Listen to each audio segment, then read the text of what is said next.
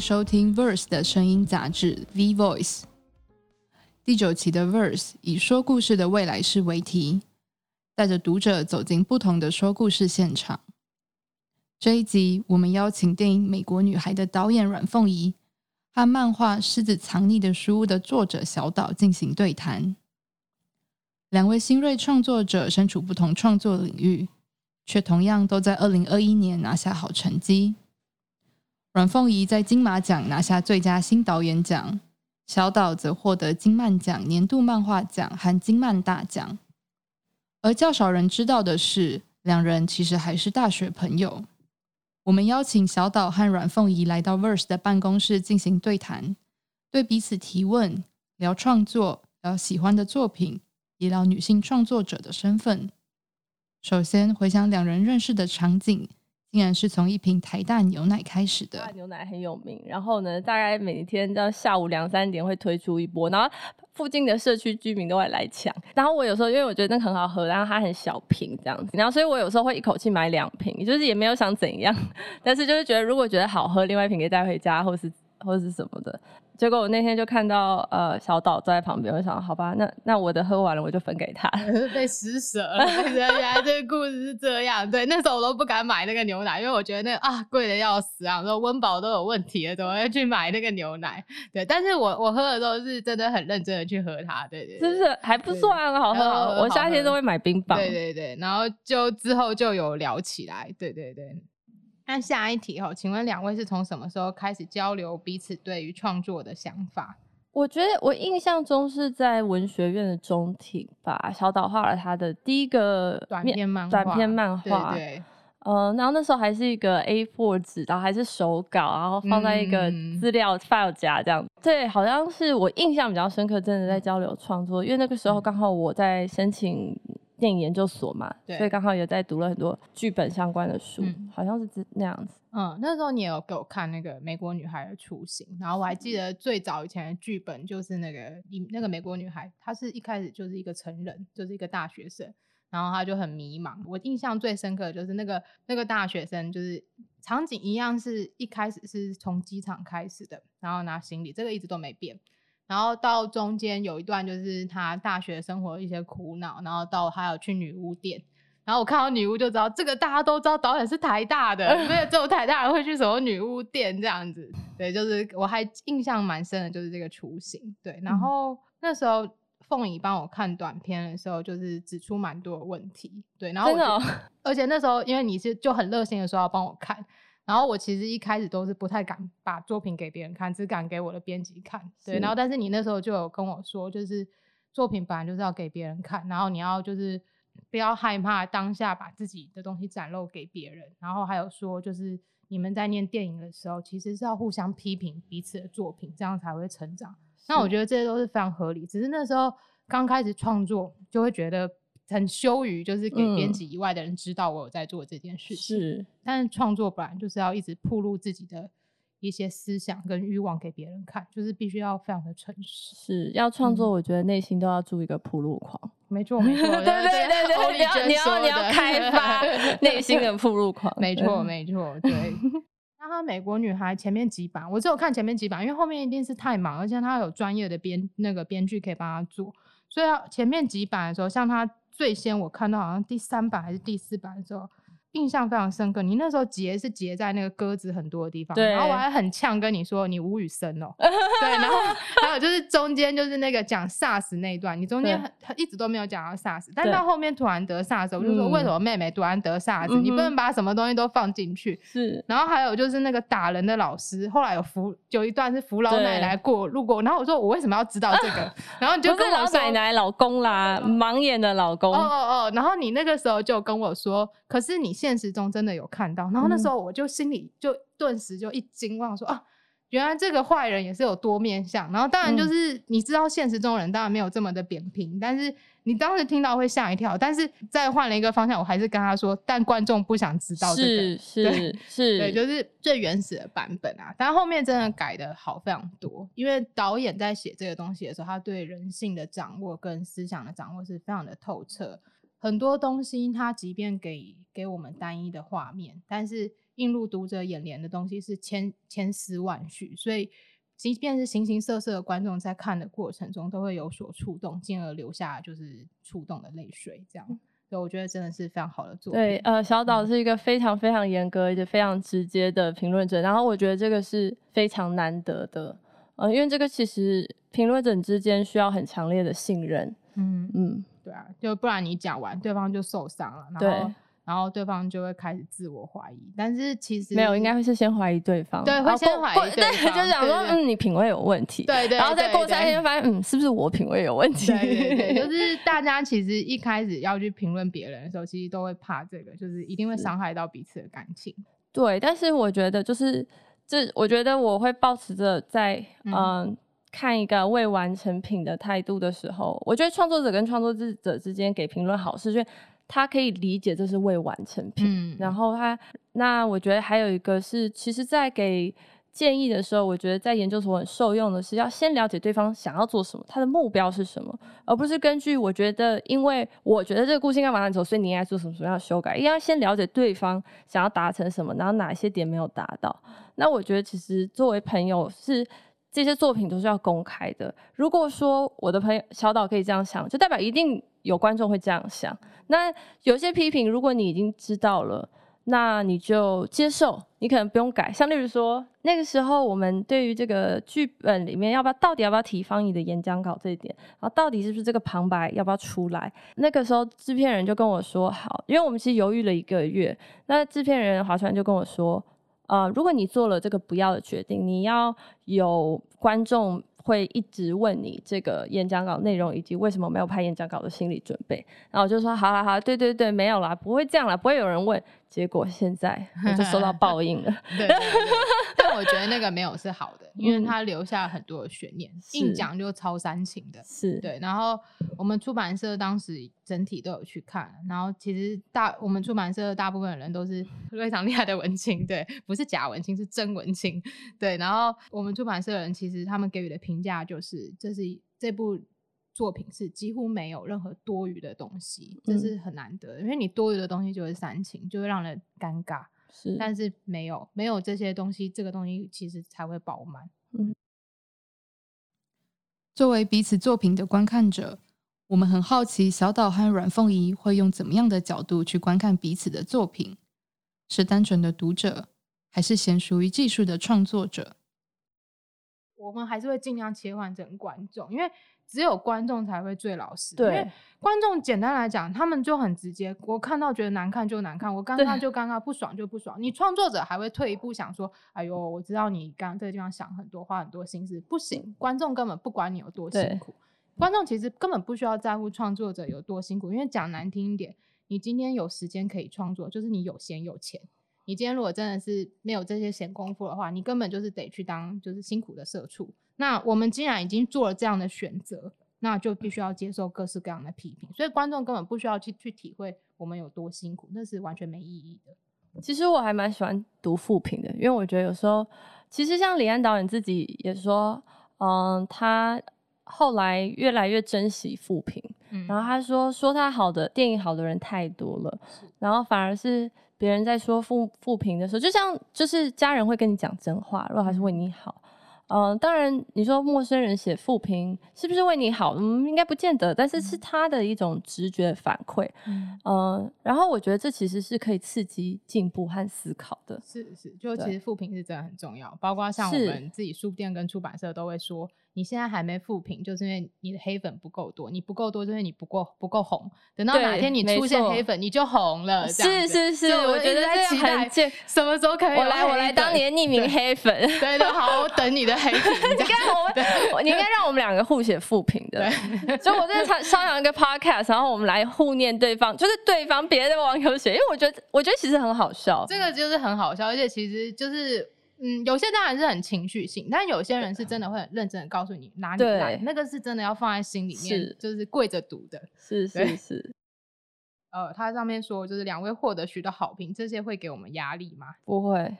对，不会，其实不会，对，尽量的称赞我们吧，完全没有压力。对，没压力，因为这个东西听太多了，就是真的想要听到的是负评。对我甚至会真的有希望说，就是有读者直接跟我说，我觉得你这个地方编的很荒唐，嗯，然后该怎么怎么做可能会更好。虽然有嗯些东西真的没有什么标准答案，但是听到这个才是最真实的。对，然后他嗯还特别千里迢迢跑来跟你讲这么多话，绝对是真爱。啊，是是嗯是，其实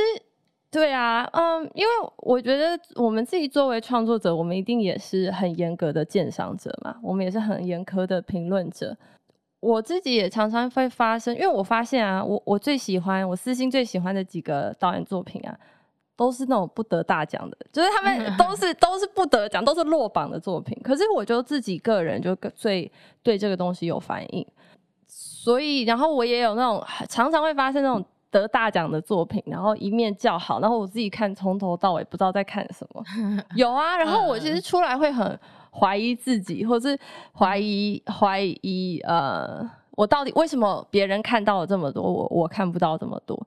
有时候就是人跟作品也是需要缘分的，对不对？你可能我们一定都有这种经验，就是这个书小时候觉得很难看，看不懂，他突然到一个年纪，你重新再跟他相逢的时候，你就突然看懂了。所以我觉得这种缘分。也不用强求，就算现在这个人给你负评或者给你好评，他可能几年后他会改变他的想法，对啊，所以我觉得好的坏的都会过去，最重要是呃，我们一直创作下去，然后如果这个可以感动到别人，然后给他们一点点嗯、呃快乐，一点点疗愈，我觉得就是我们做这件事情的意义。说的真好，没错。嗯 嗯 那呃，这题是两位在创作的时候如何彼此鼓励？就其实我们毕业之后真的比较少见面了，他顶多就是脸书讯息上面的就是来往这样子。然后他如果有放音乐会跟我说，对，但是前面几次我都 刚卡到我上班的时嗯间，对，然后。呃，我签书会也会请他来这样子，然后有有什么电影的讯息啊、漫画讯息会彼此稍微交换一下。其实毕业之后就真的比较少交流，因为彼此都很忙，生活圈也不一样，专业也不同。因为虽然都是创作者，可是电影创作跟漫画创作之间其实还是有非常大的差距。但是当然不代表说交流是坏事，交流绝对是好事。但是真的就是可能没什么时间，然后圈子不太一样这样子。嗯对，然后当然就是比较频繁的接触，就真的就是最近，因为主要就是有合作这个美国女孩的短片漫画这样。对啊，谢谢 Verse 的邀请，让我们再聊聊一次天。很难得，就像回到大学的时候 这对，样，真的 是，对对。我我觉我觉得就是就是彼此鼓励，我觉得就是体谅吧。呃，嗯如果我觉得有时候对方也是创作者的时候，最好的地方是我有时候会分享啊，哎、我遇到了这个这个问题，这个东西、这个嗯东西矛盾了，该怎么解决？其实我觉得是要这样去善用，去去抛出问题的来来鼓励对方突破瓶颈。那嗯我觉得还有一个，有时候，有时候其实光是陪伴跟理解就会差很多。就是、嗯哦，你看他卡着很痛苦，他看看我卡着很痛苦，但我们会知道，OK，这个这个会这个会过去，这是一个阶嗯段性的东西。对是的嗯，呃，好，就是两人在作品中会有意识的维持中性吗？这个中性指的是性别上的中性吧？嗯呃，不会特别的，因为我是说，是我的感觉是，哎、我在看狮子的时候，我好像很难说它是一个少女漫画还是一个少男漫画。嗯那其实我自己的创作倾向和文字也是倾向于中性的、中立的、极简的。那我觉得，呃，小岛跟我有这个共同点吧。嗯，就狮子来讲的话，如果你真的要去分类，它比较像是所谓的青年漫画，就是青年漫画它的类别就是它比较像是以年龄层来分，嗯然后在大人的世界里面，其实它就有各种各种，其实不完全要分的那么细，就是是跟性别有关，它就是一个比较年高年龄层的一个东西。那你说中性，其实我确实是有意识的去做这件事情，像那个女主角，其实如果可以的话，主角的感觉也很中性。女说主角，其实我是希望她是没有性别的，甚至也不嗯是中性，因为中性它在我的观念来讲，它就是有个男女的光谱，你存在于中间。但我不希望这个女主角还有任何的性别，所以我不想让她受到性别的束缚，因为嗯我觉得人一出生的时候，包括你的性别、你出生的家庭，其实一出生很多事情就是被死死的限制住了。对你，你想摆脱都摆脱不了，因为这个社会就会给你很多的期待。对，那个都不是你有多少的自觉就能够完全的摆脱的东西。所以在我的观点里面，我会希望这个女主角她就是一个没有性别存在的嗯人，然后她是一个自由的人，这样子。所以当她例如说成为棋王，她的棋力很强，并不是因为她抱持着我要去赢过男人，所以我变得这么厉害，而是因为她打从一开始就是非常的自由，去发挥她的天赋。嗯，当然，女性议题重不重要？重要。这个世界是不是有男女不平等问题？是有的。但是，我觉得当一切都变得更自由、更平等的时候，这些都不会再是问题。所以我希望说，至少我们生活的上这么多的不自由，那在漫画里面，我希望这个角色他可以相对的活得更自在一些。是我非常非常同意这件事情，因为我嗯最近其实一直在思考性别这个事情。对我，我会觉得说，作为一个，其实不论我们应该要看到是作为一个人，嗯。他是什么样子，作为一个人，我觉得是更重要。但是你知道，同时对，因为性性别平权，真的我们还是离太嗯。多、太大一步。我觉得我们现在顶嗯。多只是法案上的平嗯。权，可是你说真的，在生活、在社会期待、在社会分工，其实还是有非常非常多这个习惯是没有办法一时改变的。是那我觉得，嗯，作为在这个性别光谱的女性，可能还是少数的，就是比较弱势的这一块的时候，我也会觉得，那我我要多，我要怎么又替人发声，又替女性发声？因为其实我很意外，我本来以为美国女孩是一个非常女性的东西，嗯但是没有没想到这次很多观众很有反应的是男生。女生嗯当然有，可是男生的数量超乎我的预期。就是我以为是，呃，我可能会以为是女生八，男生二，结果我觉得几乎是五五，哎，就是当然嗯是年龄层他们都是偏四十以下、三十以下，我就很惊讶。然后这些男生就会过过来跟我讲说，嗯，我想到我跟我妈妈的关系，嗯所以我后来发现说，哦，我为什么要觉得这一定是母女呢？你看这么多男生，他也觉得这是他跟妈妈的关系。对啊那我就觉得好，其实看起来这么女性的东西，当他做到一定的中性，做到一定的中立的时候，观众可以感受到，他是一个身为人的困难，活着的困难，作为子女的困难，而不是作为一个女儿的困难。嗯，嗯，对，我觉得就是看美国女孩的时候，不会一直陷在母女的关系，是因为我觉得她有一些超越性存在，比如说妈妈的那种痛苦，嗯她的那个痛苦，爱而不得的痛苦，然后对子女的痛苦，对于整个环境的痛苦，她生病的痛苦，这个是不论所有性别，你都有办法去带入的。你生活中可能就有这样的一个女性，可能那个人就是你妈妈。可能那个人就是你姐姐、你的小孩，不知道，但是有可能就会有一个这么痛苦的人存在这个地世界世界上，然后他的痛苦转换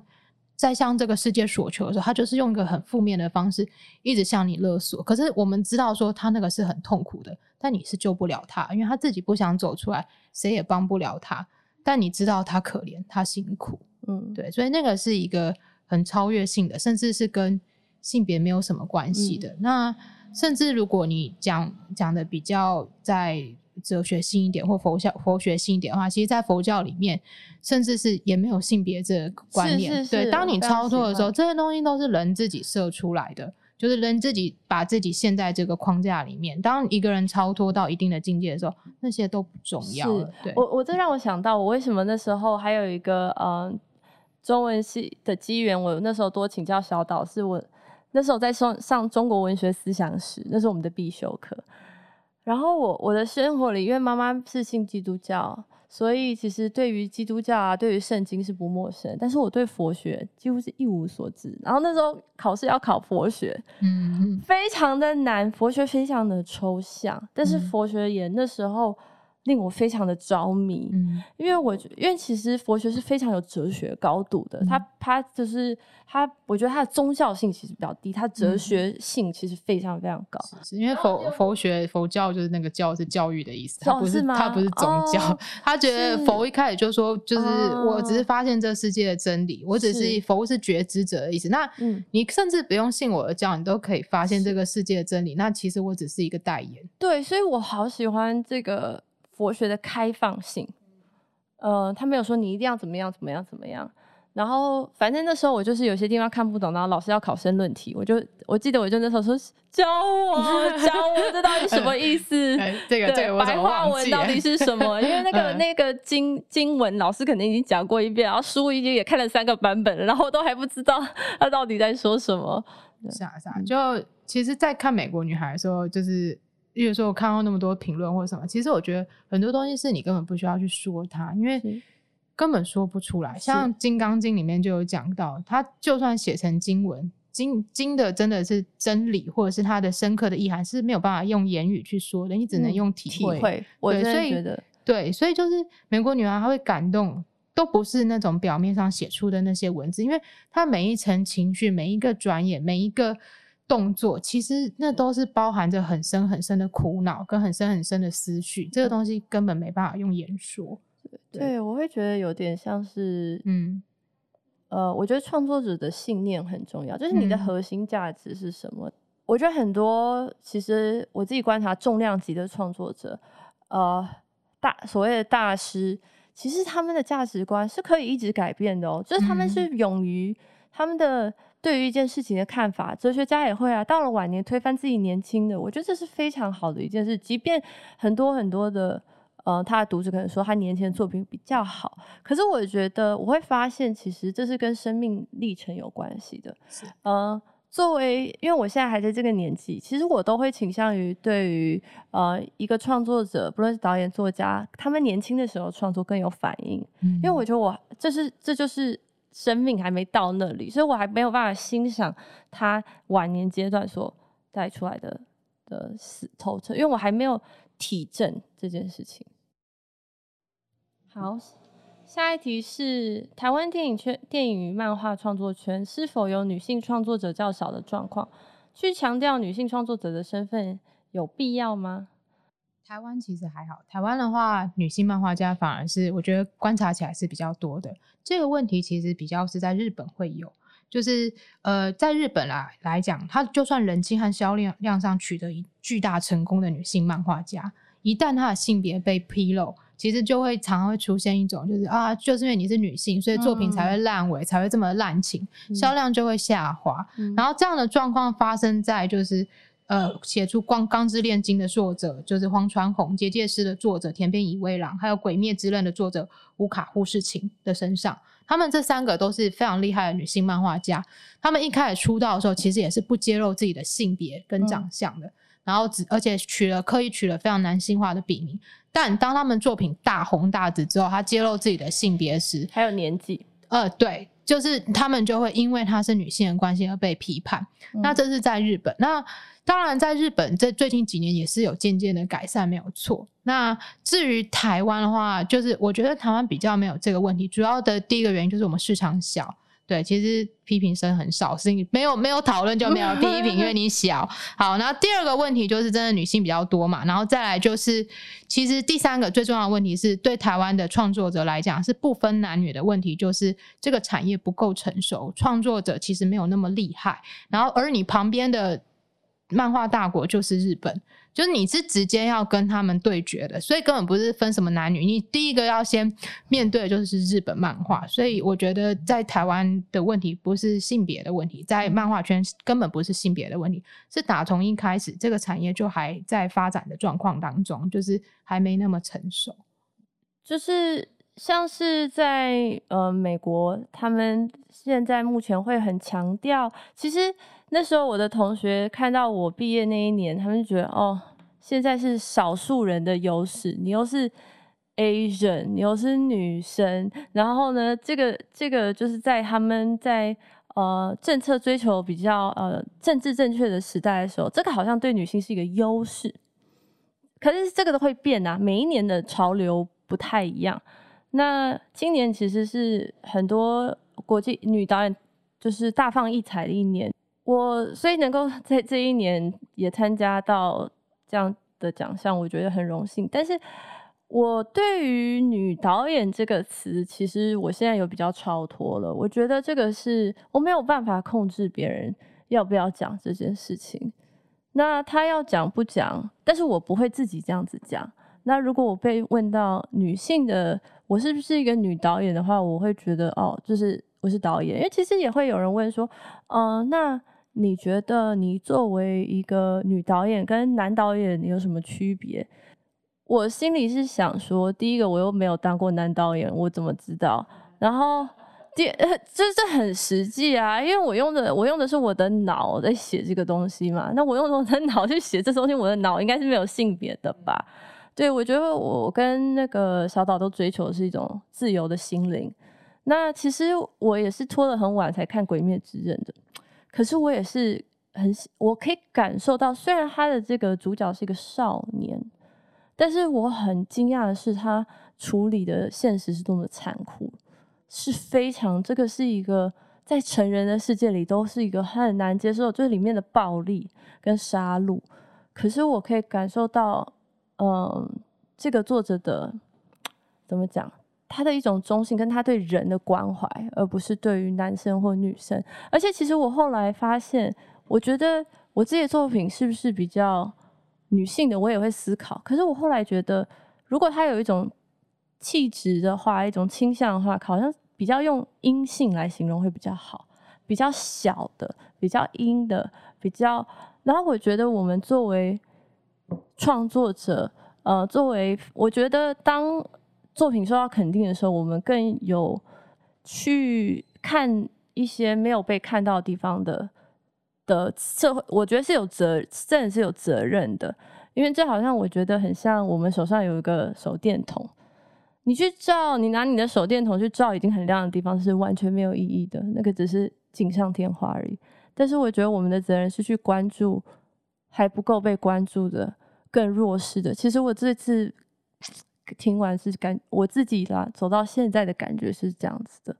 嗯，对，就我觉得就是在漫画圈，其实日本漫画也好，还是台湾漫画也好，很多人在评论的时候就会觉得，因为你是女性，所以做出来东西对情感比较细腻，是因为你是男，对，因为你是男性，所以你的情感就不比较奔放。其实这个。并不是因为性别，而是真的是因为每个人的个性。你是因为性别，所以去套进他他的特质，没有错。对，如果你说因为男性就做不出细腻的话，那你看日本的井上雄彦，他在画轮椅篮球 real 的时候，那个情感是多么的细腻转折。你看浦泽直树，他在画怪物的时候，那个人情的互动，那个其实就是他的特质，就是如此的细腻。他观察到很多。常人没有注意到那个情感转折。那你说那种很奔放、很暴力的场景，或者是很男性化的那种，我们认为所谓男性化的展现，《钢之炼金术士》里面也有啊，作者是女生；《结界师》里面也有，作者也是女生。我觉得就是，其实它是一个，我觉得小岛说的是，其实这些东西是没有论证的推断的。嗯，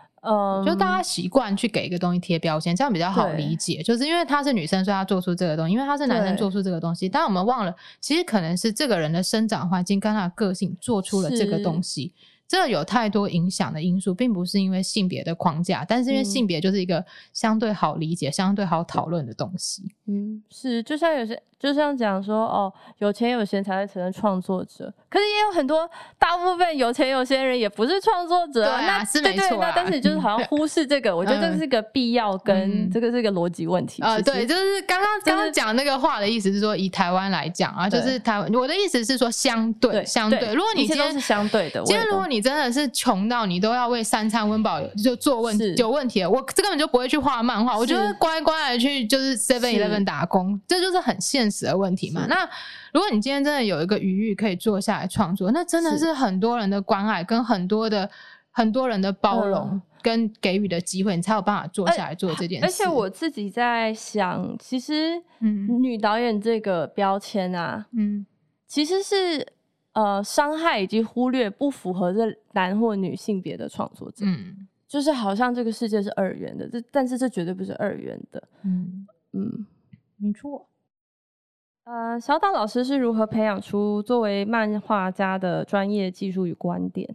就真的就是大量的阅读，然后大量的去分析每一部漫画，什么都要看，不喜欢的要看。像我，我非常同意。对。像我其实对 BL 的漫画是没有太大兴趣的，就我知道很多女性很喜欢 BL 漫画，但我真的是没有办法从中得到太多的乐趣。可是我还是会去强迫自己去看这个东西，去了解它里面的过程是什么。对，然后有些比较暴力美学的漫画，像呃，举个最简单的例子，我最强迫自己看的一部漫画就是《剑豪生死斗》，那是我在高中、大学的时候看。如果有看过这部漫画，人就会知道，它里面的那个杀戮场景其实是非常非常可怕，那个肌肉爆出来，然后那些骨折的场景、血肉横飞的状况。但就是我必须要去了解，说不同的创作者他是怎么样去把一个东西做到极致，因为。《剑豪生死斗》它就是在暴力美学里面，它算是日本漫画的一个巅峰之作。当然还有别的，例如说《牙刃》或者是什么，那个已经是超出我可以忍受的范围。我就真的已经没有办法，我的极限就是到就是《剑豪生死斗》，所以我就必须把这个东西看完。然后我对科幻其实也没有到很了解，但我就是得去把经典的《阿基拉》看完，把《攻壳机动队》看看完，这些都是我必须要做的功课。所以就是。呃，因为在台湾，它没有这种专业培训的课程，我那个时候没有啦。现在是比较多这样的专业培训的课程，所以很多真的是靠自学，就是大量的阅读漫画，大量的去分析，然后当然还有就是剧本的编排之类的，你也是必须去看一些剧本书。其实很多东西，呃，虽然电影跟漫画或者小说的创作模式是不一样的，没有错，可是有些道理是相通。例如说，你在剧本的编排里面，你一定要放出一些亮点，你要让人家。有足够看下去的动力，其实漫画也是，就是你不能平平无奇的带过，所以你必须去分析说为什么人家要这样写，然后要把很多的那作品其实切成很细碎的桥段，去一个一个的检视。对，那说句实在话，已经到了这个时时代，其实没有什么新的东西，所有东西都是你过去已知事物的排列组合。只是看你这个编排者能够编排出什么样的新花样，能够用什么样创意的手法，再把作品挖深下去。很少，已经已经很少有完全一个新概念的产生。对，除非你真的很天才啦。就是以我的脑现在来讲，我真的没有办法再想出一个更新的。都讲完了。对对对，佛道都已经讲完了，我不是神佛，我做不到。对，所以你就是把已知事物做一个精巧的排列组合，然后打磨出一个好东西。所以。呃，严格来说，我并没有真的在漫画上面受过什么专业训练。那当然，画画画这个部分是从小就有在练习的。但是漫画不是只有画，漫画其实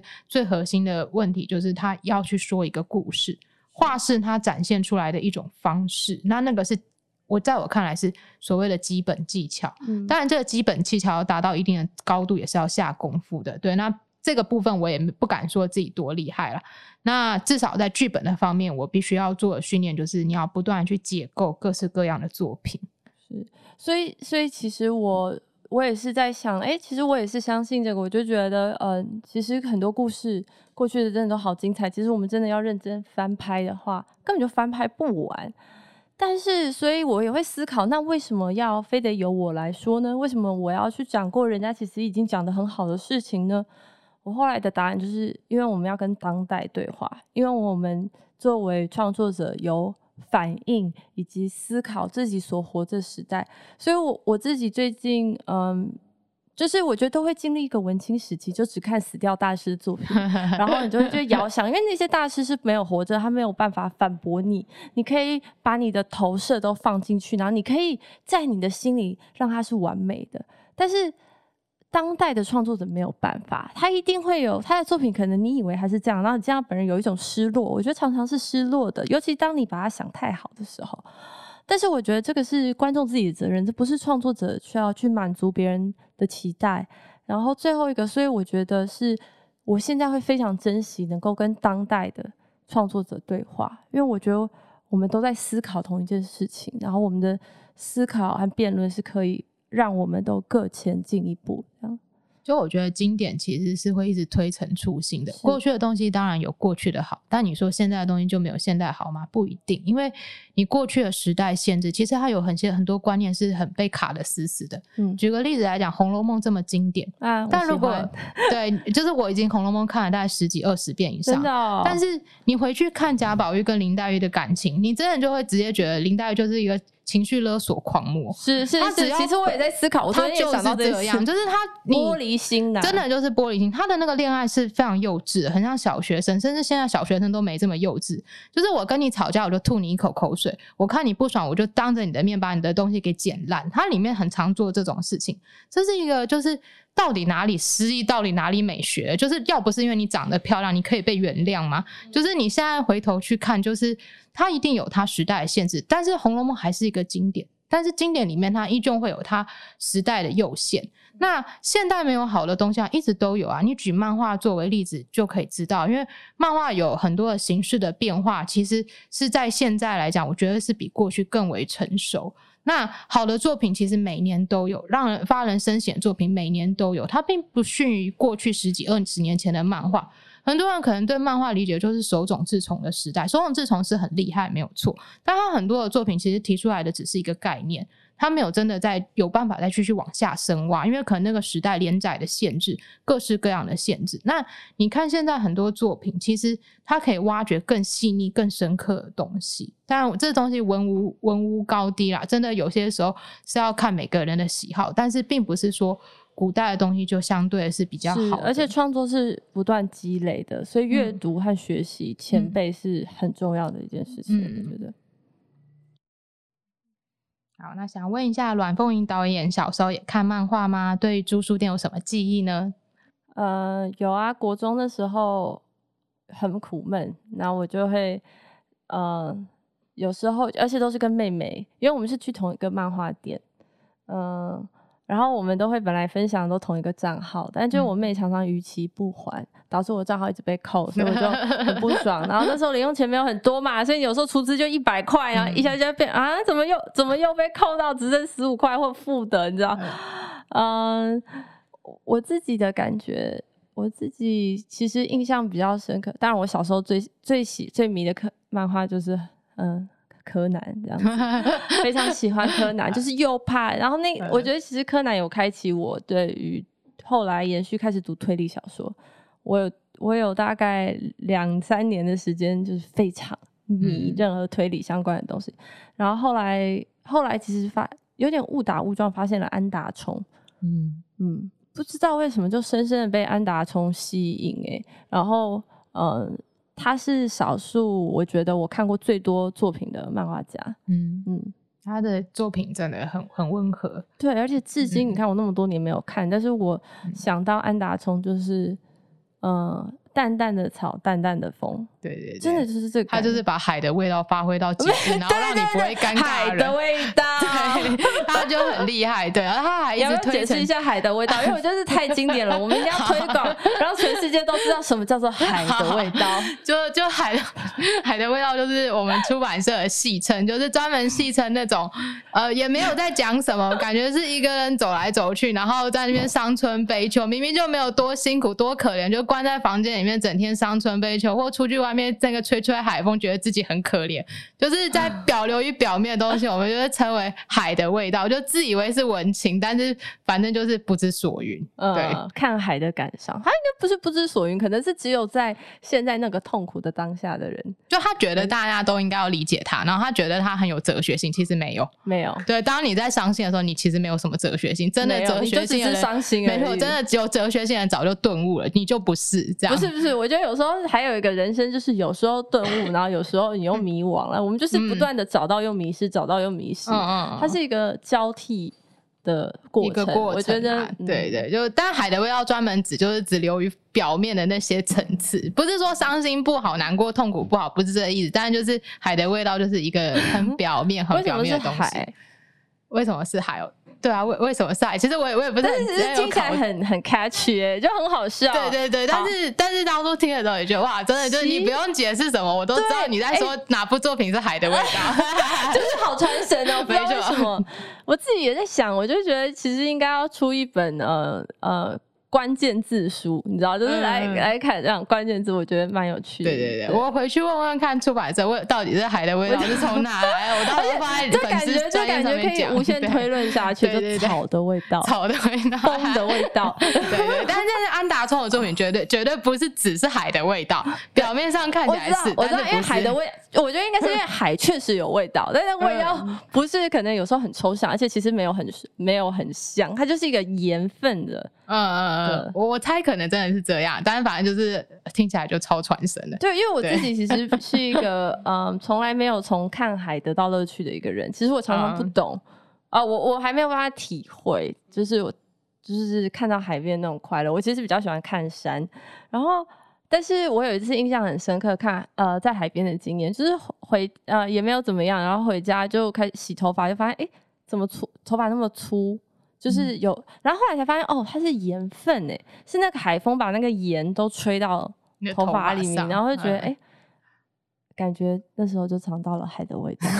我想海的味道，的味道。对，如果如果有个 创作者可以捕捉到这种海风吹来的发梢上的盐味，嗯嗯。就是可能小到微不足道，但确实 存在。说不定有个人可以出一个海的味道，然后证明我们是错的。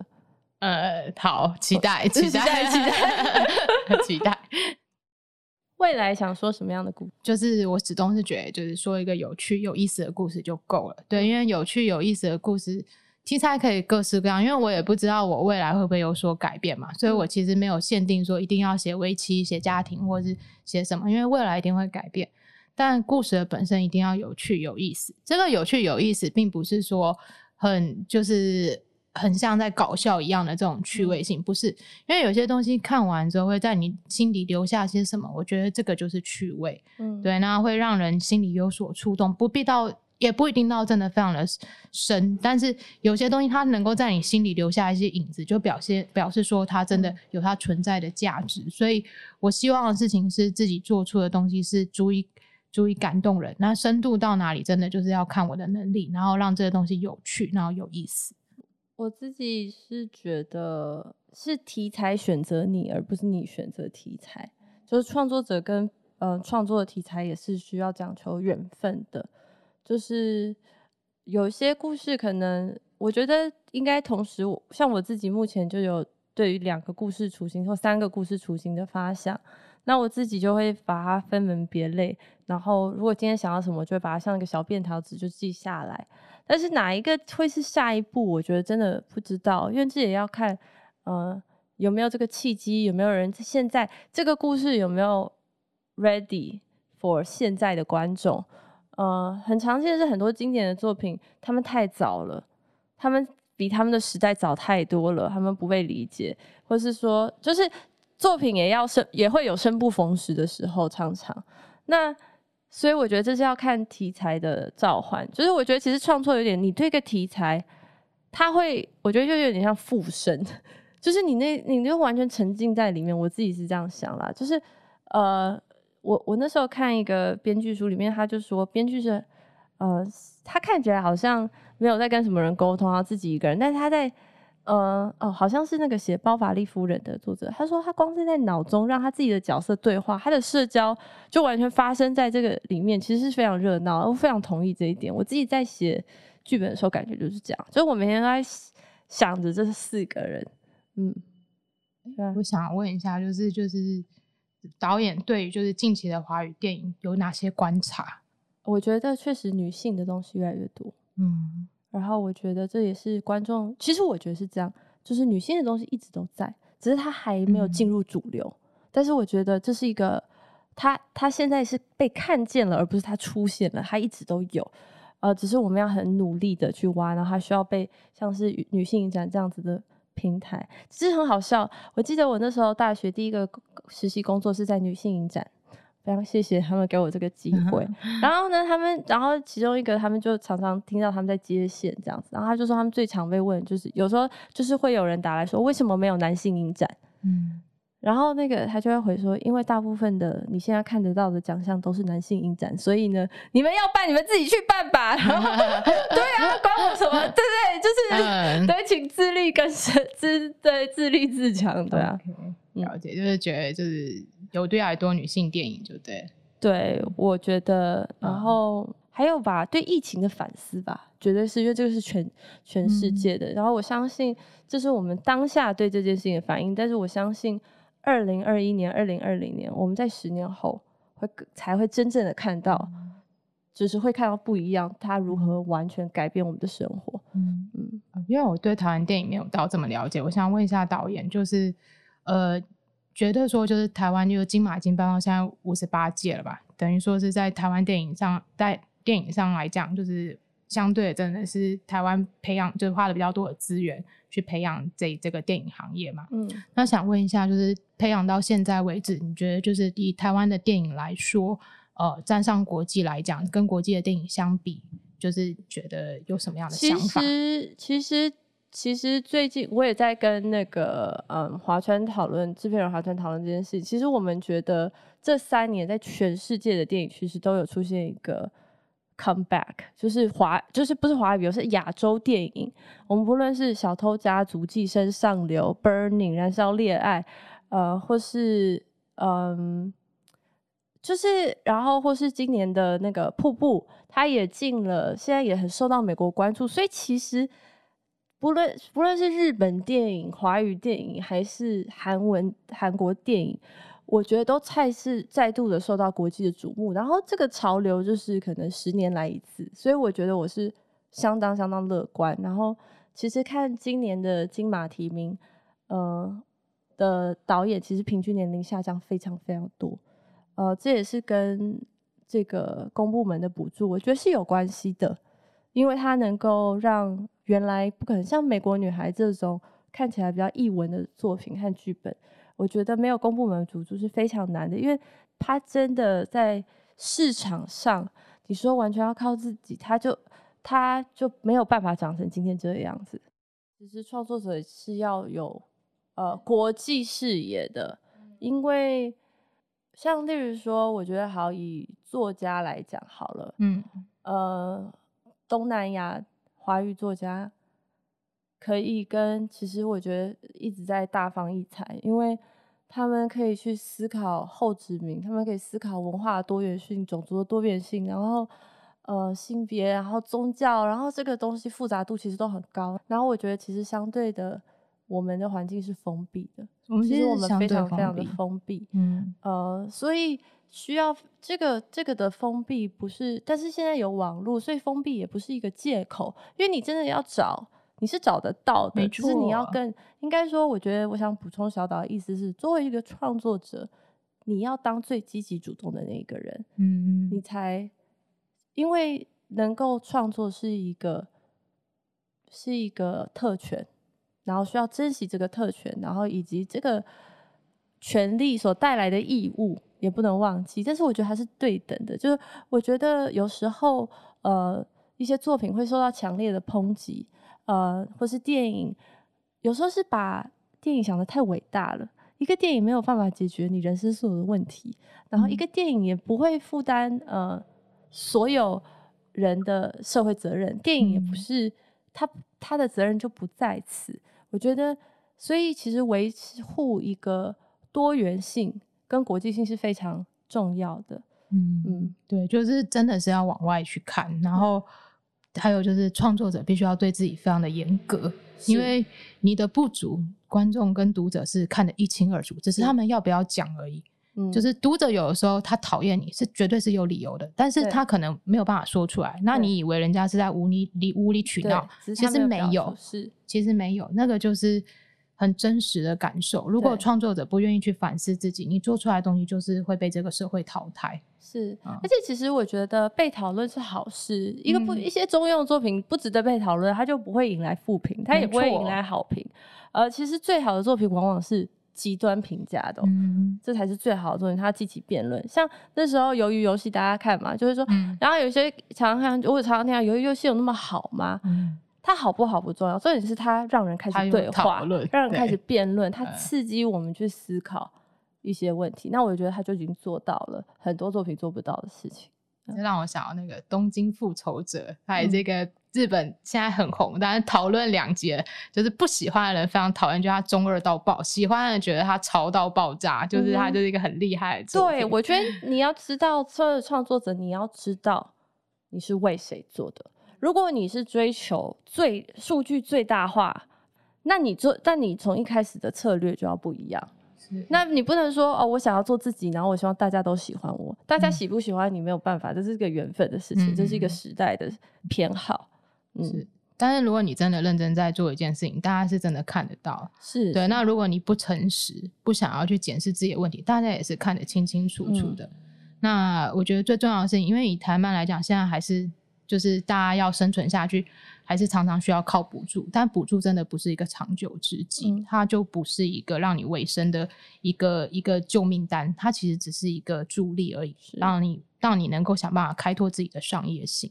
所以创作者得不断自我反思，然后做出好的作品。对啊，嗯既然我是在台漫圈里面，其实我会希望的并不是我自己一个人的好，因为其实我的作品就是还是很不成熟，希望是大家都能够一起变好。是，而且其实我觉得这种帮助也可以以不同的形式思考，是因为那时候我我有一次去参观韩国那种电影中心，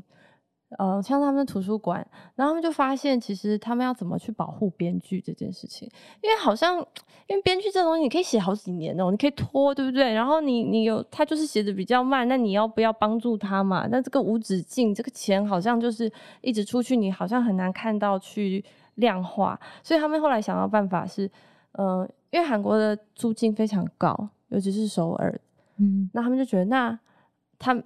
他们就改成提供宿舍，嗯他们就是变成说有一个小小的宿舍，然后洗澡间是共用，就是很真的很像大学生的那种宿舍，嗯然后编剧可以去申请。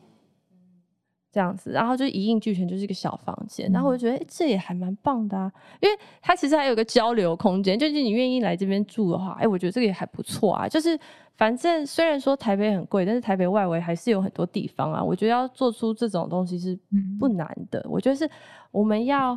批评很简单，嗯检讨别人都很简单，嗯可是我觉得是要有，嗯、我们要在，我觉得在热情的破坏之后，我们还是要想理性的重建啦，嗯，去思考说那可以怎么办，嗯，我觉得就是常常很困难的问题，新的问题其实需要只是更创意的解决办法而已，是。嗯，好，感谢，好，谢谢大家收听啊，我是漫画家小岛，呃，各位听众，拜拜，我是美国女孩导演阮凤仪。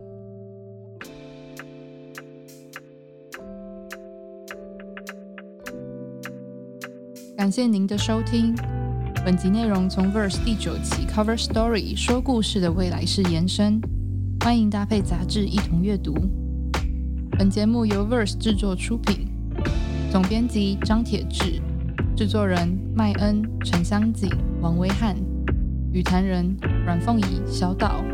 剪接陈香锦，后制江元红。如果你喜欢这个节目，欢迎分享给更多朋友听见。也欢迎到 Apple Podcast 给我们五星评价。延伸阅读 Verse 网络专访，美国女孩导演阮凤仪，心之所在就是家。My Way Podcast 第三十五集，小岛让故事有趣是最重要的事。